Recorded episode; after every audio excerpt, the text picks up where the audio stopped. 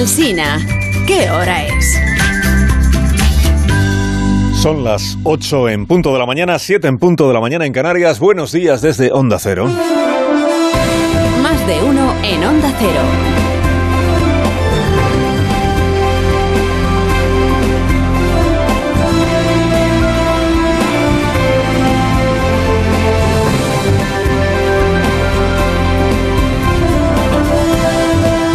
Tal? ¿Cómo están? Bienvenidos a una nueva mañana de radio. Iniciamos el 30 de noviembre del año 2022. Se acaba el mes.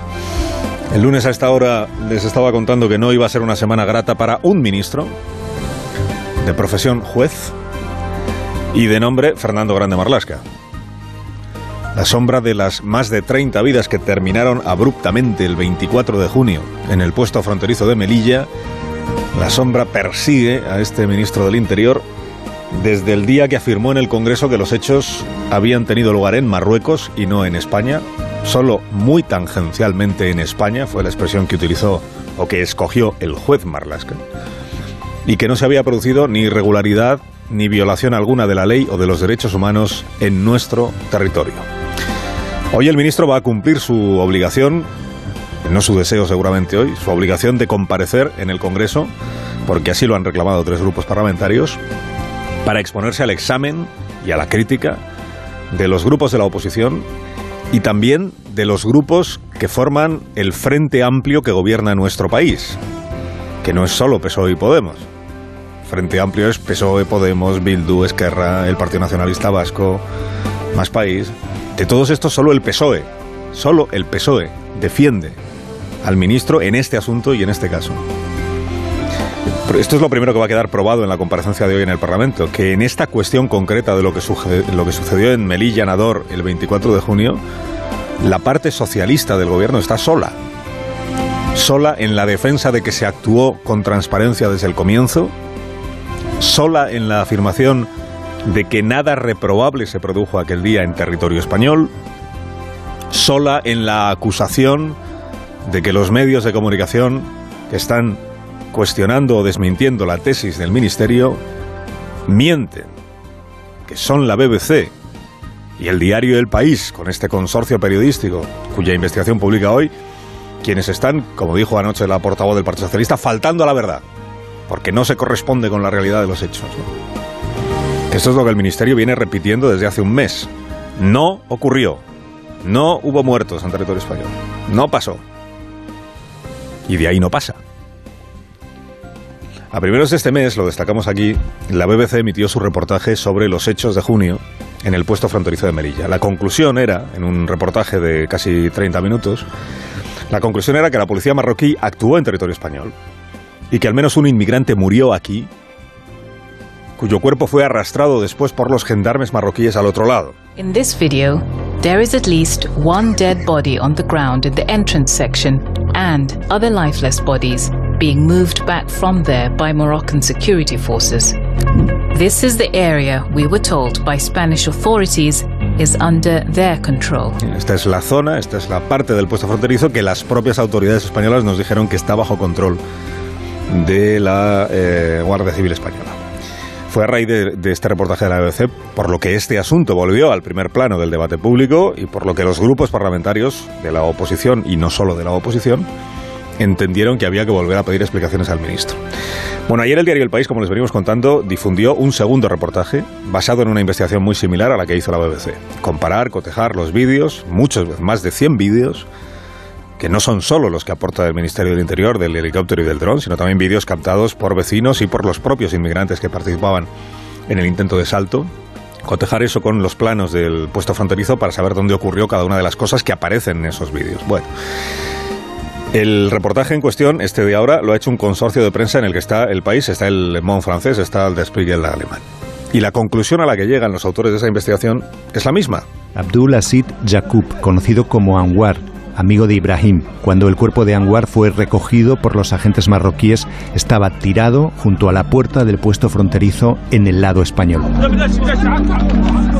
Otros cuerpos, inconscientes o muertos, también están en España. Se ve cómo la policía marroquí arrastra un cuerpo hasta su territorio.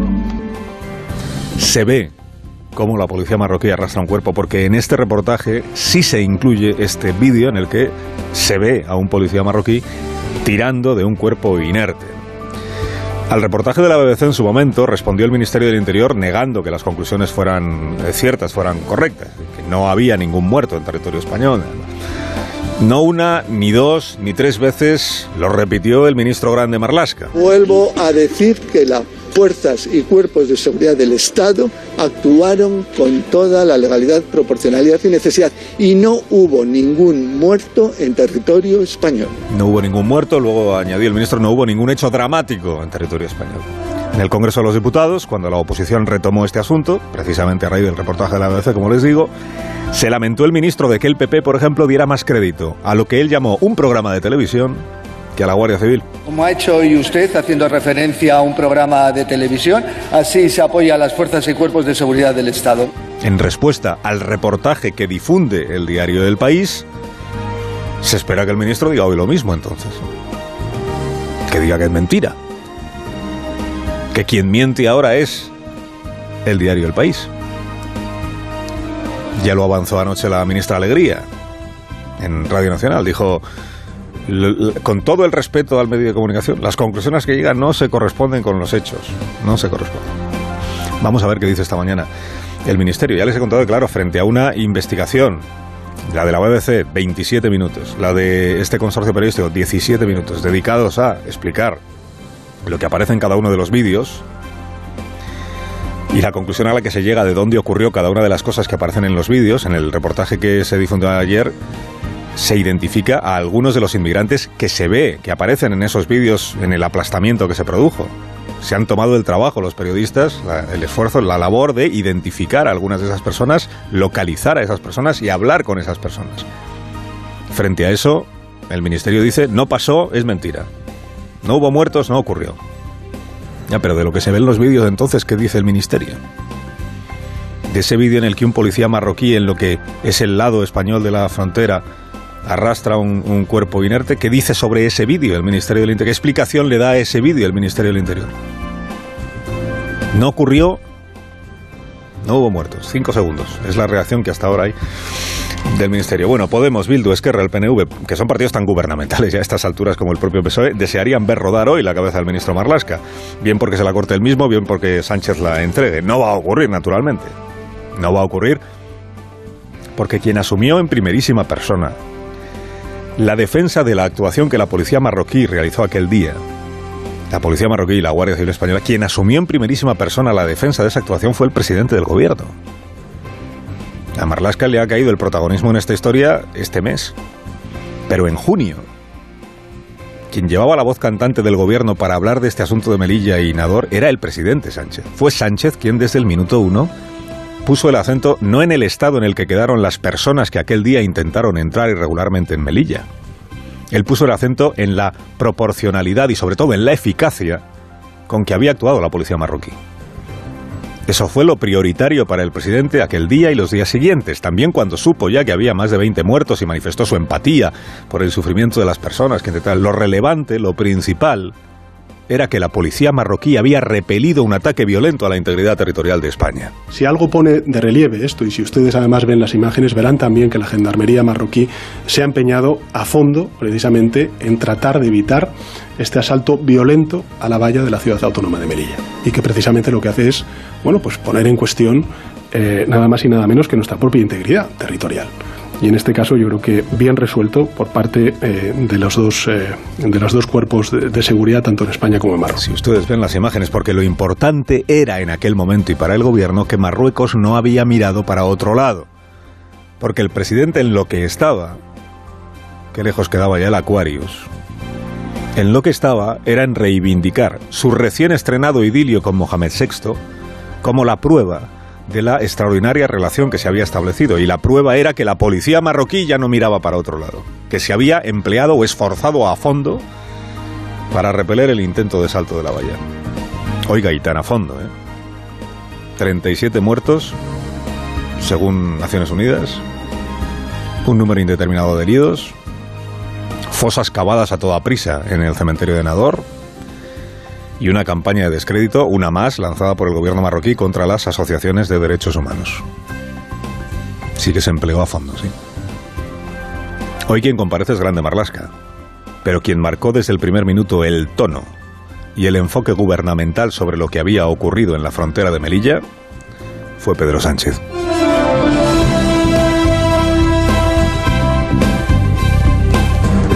He publicado hoy eh, la doble elección que ha hecho el gobierno, o en rigor el presidente, porque esto tampoco lo consulta, para cubrir dos plazas del Tribunal Constitucional. Ya contamos ayer. El segundo ministro de Justicia que tuvo Pedro Sánchez, porque a la primera la hizo fiscal general, al segundo ministro de Justicia que tuvo, al señor Campos, lo va a hacer o lo va a hacer magistrado del Tribunal Constitucional. La otra plaza la ocupará una exdirectora general de la presidencia del gobierno. Entre los méritos que ha tenido en cuenta el presidente se encuentra, naturalmente esto nadie lo pone en duda, la acreditada lealtad que ambos han manifestado hacia el propio presidente.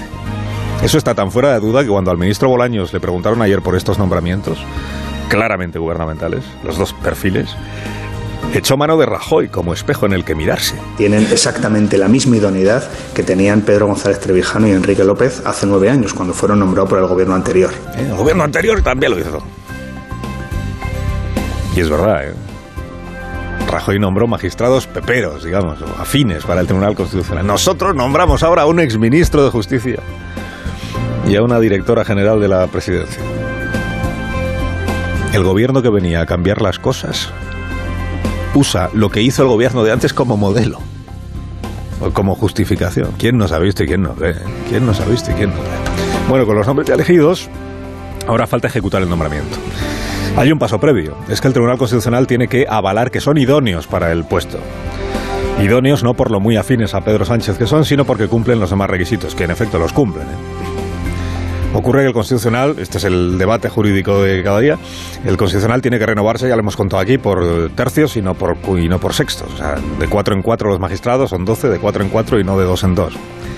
Es decir, que para que empiecen a ejercer los dos de Pedro Sánchez, tienen que empezar a ejercer también los dos que le corresponde nombrar al CGPJ, al Consejo del Poder Judicial, cuyos vocales siguen ahí mareando la perdiz enredados en el tuya mía, tuya mía, que se traen conservadores, progresistas, no sé qué. Estamos, esto empezó en septiembre, estamos llegando ya a diciembre y todavía no han terminado de elegir a sus dos magistrados. Y no tienen previsto fumata blanca hasta mediados del mes que viene. O sea que aquí cada uno con lo suyo.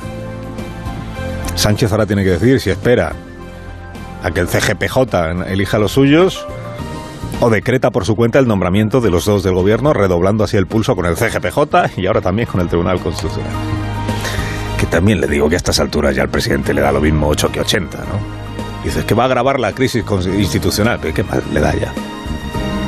Si el poder es él, y ayer quedó claro que quiere que se note. Carlos Alsina, en Onda Cero.